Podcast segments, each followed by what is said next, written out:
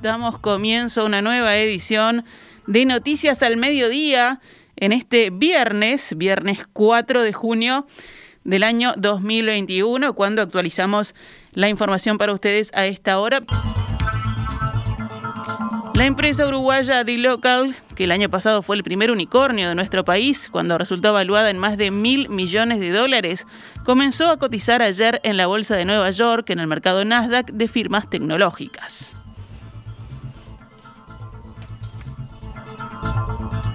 D-Local logró 617,4 millones de dólares, ofreció el 10% de su capital accionario con un precio inicial de 21 dólares por acción. Eso implica que su valuación total supera ahora los 6 mil millones de dólares. Pero al cierre de la bolsa neoyorquina, la acción superaba por más de 50% su valor inicial, ubicándose a 32 dólares por papel. A esa cotización, el valor de la compañía está en más de 9 mil millones de dólares, pero en los próximos días hay que ver en qué valor se estabiliza el precio de las acciones. D-Local fue creada en el año 2016 por los uruguayos Sergio Fogel y Andrés Zurotsky. Es una plataforma que ofrece soluciones de pago digitales para usuarios en mercados emergentes a compañías que no están establecidas en esas zonas. Actualmente tiene más de 300 empleados y opera en 29 países con clientes como Microsoft, Amazon y Spotify. En septiembre de 2020 se había convertido en el primer unicornio uruguayo al alcanzar una valorización de mil millones de dólares en una ronda de capital. Vamos con otras noticias que se destacan en el panorama nacional que tienen que ver con la emergencia sanitaria. El Ministerio de Salud Pública multó al Palacio Legislativo con 200 unidades reajustables, o sea, casi 270 mil pesos, por incumplir los protocolos sanitarios durante el velatorio de los restos del ministro del Interior Jorge Larrañaga en el Salón de los Pasos Perdidos el domingo 23 de mayo. La vicepresidenta Beatriz Argimón fue consultada por Telemundo al respecto. Los dos momentos más difíciles fueron precisamente cuando autoridades estaban coincidiendo, que es uno de los momentos donde eh, tuvimos complicaciones. Y digo tuvimos porque ustedes entenderán que los funcionarios solicitaban la necesidad de circular y no es fácil decirle a las autoridades, porque el tema, vuelvo a decir, fue entre autoridades, no con la ciudadanía. La vicepresidenta adelantó que no se presentará descargos por la sanción. Si la aglomeración se hubiese dado con las personas sin tapabocas, el monto hubiese sido mayor, según indicaron desde el Ministerio de Salud Pública a El Observador. El senador y líder de Cabildo Abierto dijo hoy en declaraciones a Radio Monte Carlo que le parecía compartir la medida en el entendido de que ese día se contravino lo que está estipulado en cuanto a evitar las aglomeraciones. El legislador entiende que la multa corresponde porque durante el velatorio no funcionó el distanciamiento y la circulación debería haber estado prevista. Manini Río sugirió que la presidencia de la Asamblea General solicite que aquellos que concurrieron al velatorio lo notifiquen y se divida el valor de la multa entre los presentes ese día. El ministerio está investigando también lo que sucedió ese mismo día, pero en la vereda de la sede del Partido Nacional, cuando el cardenal Daniel Sturla rompió la cuarentena previa a un hisopado para despedir los restos de la rañaga. Tras el test que se hizo el lunes posterior, el arzobispo de Montevideo dio positivo de coronavirus. El proceso en el Ministerio de Salud Pública comienza con una situación en la que Sturla dará su versión de los hechos.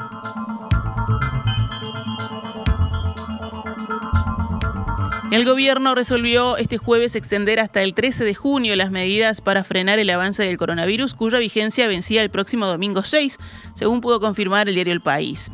Las medidas establecidas en un decreto del 23 de marzo que se mantienen son la suspensión de todos los espectáculos públicos, fiestas y eventos sociales de características similares, la exhortación al cierre preventivo y provisorio de las plazas de comidas de los locales comerciales de gran porte, esos son los shopping centers, el cierre de las oficinas públicas de la Administración Central, el cierre de los casinos dependientes del Ministerio de Economía y Finanzas, así como la exhortación a cumplir dicha disposición a aquellos de naturaleza privada. Además, se mantiene la exhortación de los gobiernos departamentales, entes autónomos y servicios descentralizados al cierre de sus oficinas. En todos los casos de cierre de oficinas públicas, de la Administración Central, de los gobiernos departamentales, entes autónomos y servicios descentralizados, se estimuló el establecimiento de guardias y la implementación del teletrabajo. Los académicos del Grupo Uruguayo Interdisciplinario de Análisis de Datos, el GIAD, presentaron el miércoles un nuevo informe en el que fundamentan que a mayor movilidad de la población, mayor es el número de casos de coronavirus. Según el GIAD, hay una correlación clara entre los indicadores, por lo que a partir de la movilidad se puede predecir el corto plazo, unas dos semanas aproximadamente, el nivel de contagio. El estudio fue hecho además con datos aportados por Chile, que corroboraron el modelo, y por Israel, donde también pasa lo mismo a pesar de la vacunación masiva. En el caso uruguayo, los investigadores Marcelo Fiori, Nicolás Schweber, Ernesto Mordecki y Federico Lecumberri advierten sobre las limitaciones de sus conclusiones, ya que el efecto del proceso de vacunación no ha sido incluido en este estudio. Fiori explicó en Twitter que se suele comparar con Argentina, pero esta no es una comparación válida ya que en ese país se mantuvo una falsa cuarentena por meses que entre el escaso cumplimiento y la falta de perspectiva del fin de las medidas no funcionó. Las personas que cursaron la enfermedad COVID-19 deben vacunarse tres meses después de haber recibido el alta, según recomendación de la Comisión Nacional Asesora de Vacunación, pero pueden agendarse en cualquier momento. Fuentes vinculadas al Ministerio de Salud Pública, citadas por el observador, dijeron que cuando una persona que tuvo coronavirus se agenda antes de los tres meses, el sistema calcula la fecha en la que queda habilitado y le asigna una posterior a ese momento. El primer estudio en superficies de ómnibus del sistema de transporte metropolitano con pasajeros a bordo, realizado por científicos del Instituto Clemente Estable el 26 de mayo, mostró resultados negativos para SARS-CoV-2. La metodología del monitoreo que se incorporó cumple con el objetivo de aumentar la cantidad de muestreos, que sean aleatorios tanto en ubicación y en líneas, y realizados en ubicaciones geográficas donde confluyan líneas de transporte con alto nivel de ocupación. Para seleccionar las paradas y líneas se analizaron los datos del transporte de la semana previa al muestreo. Se seleccionaron tres sitios con paradas donde convergen líneas de trayecto largo y alto número de pasajeros. Esto es Intercambiador Beloni, Avenida 8 de Octubre, Paso Molino, a la altura de Avenida Graciada y Freire, y tres cruces en Boulevard Artigas, según consignó la comuna. En esta oportunidad, por tratarse de un test preliminar, se tomaron muestras de 15 vehículos. Las muestras tomadas de distintas superficies en cada vehículo fueron analizadas mediante PCR en tiempo real. El Banco de Previsión Social confirmó que en julio los jubilados y pensionistas recibirán una partida extra de 2.500 pesos tal como lo había anunciado la calle Pou, quienes ganen menos de 14.800 pesos al mes obtendrán el beneficio. Se estima que alrededor de 160.000 jubilados, pensionistas y beneficiarios del programa de asistencia a la vejez obtendrán este ingreso extra. El BPS anunció que el pago de esta partida excepcional debe aprobarse por decreto del Poder Ejecutivo y que los beneficiarios deben tener como mínimo 65 años cumplidos al 31 de marzo de 2021. Vamos con otros temas del panorama nacional. Mañana se celebra el Día Mundial del Medio Ambiente y a menos de un año del nuevo Ministerio de Ambiente, en perspectiva conversamos con el subsecretario del Ministerio, Gerardo Amarilla, donde destacó, entre otras cosas, que la agenda medioambiental es tenida en cuenta por el gobierno a la hora de tomar decisiones.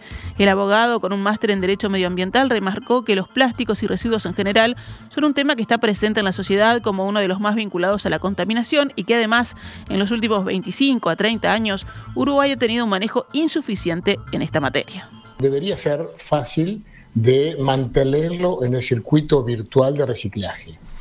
Cuestión que lamentablemente, a pesar de que se han generado campañas, a pesar de que se han hecho anuncios durante décadas y durante diferentes gobiernos de todos los partidos, poco hemos avanzado.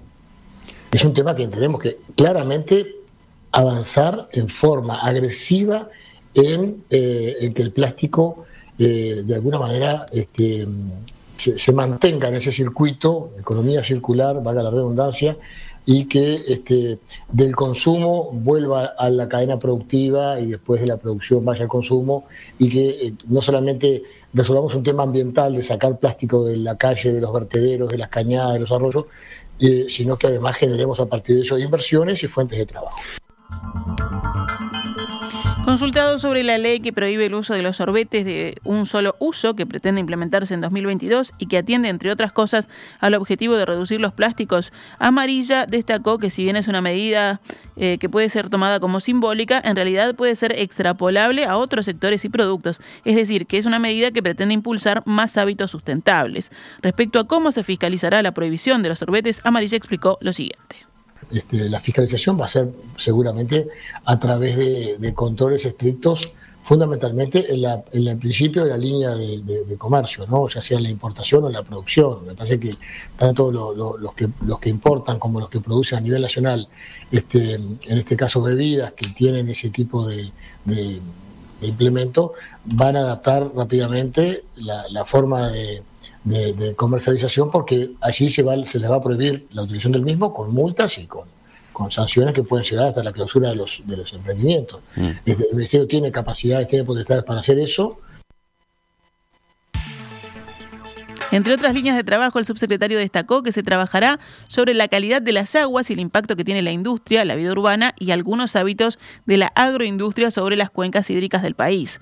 También anunció que hace una semana se aprobó un proyecto que coloca una certificación con un sello distintivo a los productos que son sostenibles y amigables con el medio ambiente y que pretenden implementar esa medida durante el 2021.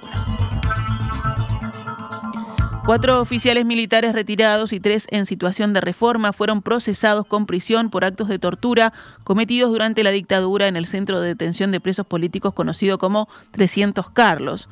El fallo surgió tras una denuncia presentada en 2011, cuando el gobierno de José Mujica quitó el amparo de la ley de caducidad a las investigaciones de violaciones de los derechos humanos. El proceso judicial por privación de libertad y violencia privada, que abarca unos 30 detenidos, fue iniciado ayer a los militares retirados Mario Raúl Ciocia, Carlos Fragele y Manuel Cola, y a los militares en situación de reforma Jorge Silveira, Ernesto Ramas y José Nino Gabazo. Estos últimos ya cumplen condena por otros crímenes similares en el mismo periodo.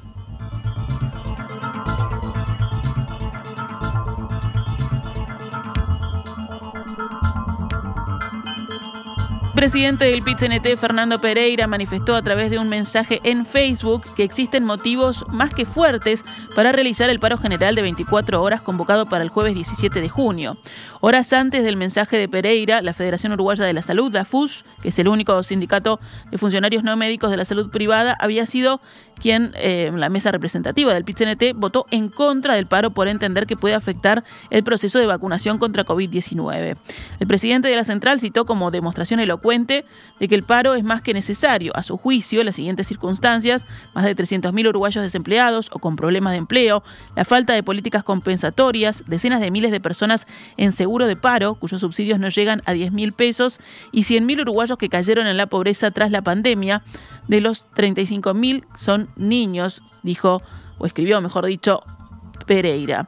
También aseguró que el día del paro estarán abiertos todos los vacunatorios y que quienes tengan fecha marcada podrán acceder a las dosis sin problemas. El sindicalista garantizó el transporte para los que se deban desplazar para vacunarse. Tenemos que representar a los que sufren, a los que no están teniendo voz, a los que tienen los servicios básicos sin cubrir y a los que tienen en las ollas populares su único alimento, escribió el presidente del PIT-CNT. Frente a esa realidad, expresó Pereira, en el último año otros sectores depositaron en bancos de Uruguay y del exterior más de 4 mil millones de dólares. Cerramos el panorama nacional con otras noticias. Hoy viernes hay paro de peajes por 24 horas en todo el país, convocado por el ZUNCA, sindicato que agrupa a los trabajadores de esta actividad. La medida fue adoptada luego de que el Ministerio de Transporte y Obras Públicas resolviera eliminar el cobro en efectivo en todos los peajes del país. El telepeaje ya comenzó a funcionar en horario nocturno y prevén extenderlo al resto del día en el correr de 2021, según informa el diario El País. Un comunicado de la rama peaje del ZUNCA señala que esta medida elimina en el corto y mediano plazo los puestos de trabajo y se reduce más del 50% de la plantilla actual.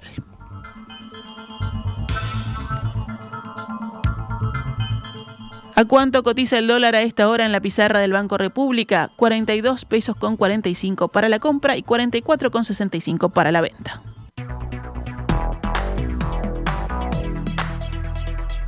Estás escuchando CX32 Radio Mundo, 1170 AM. Una radio para crecer.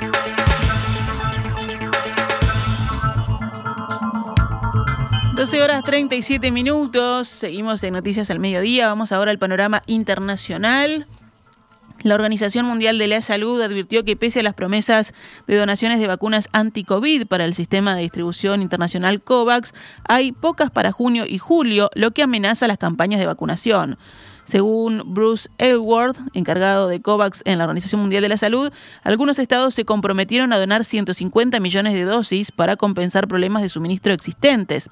Es un magnífico punto de partida, pero el problema es que muy pocas dosis son para el periodo de junio y julio, con lo que va a faltar suministro a los países que vacunan contando con COVAX, explicó a la prensa en Ginebra. El responsable explicó que para vacunar de 30 a 40% de la población mundial este año, habrá que inmunizar al menos a 250 millones de personas antes de fines de septiembre, lo que requiere centenares de millones de dosis, pues la mayoría de las vacunas anti-COVID necesitan dos dosis.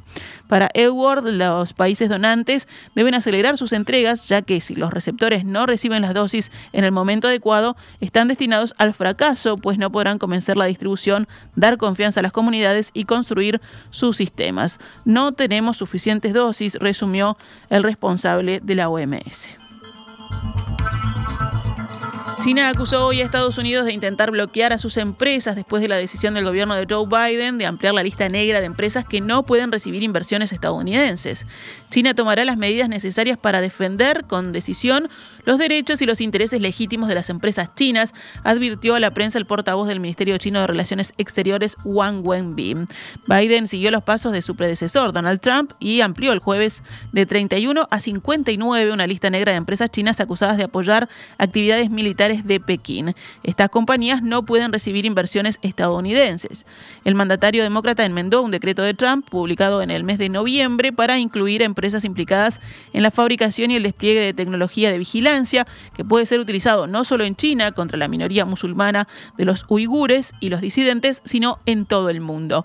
El portavoz chino, preguntado por estas medidas, estimó que violan las leyes del mercado y causan daños no solo a los derechos e intereses legítimos de las empresas chinas, sino también a los intereses de los inversores mundiales, incluyendo los inversores estadounidenses. La lista negra de Washington incluye grandes grupos de construcción, telecomunicaciones y tecnología, entre ellos el fabricante de teléfonos Huawei, China Telecom y la empresa de videovigilancia Hikvision.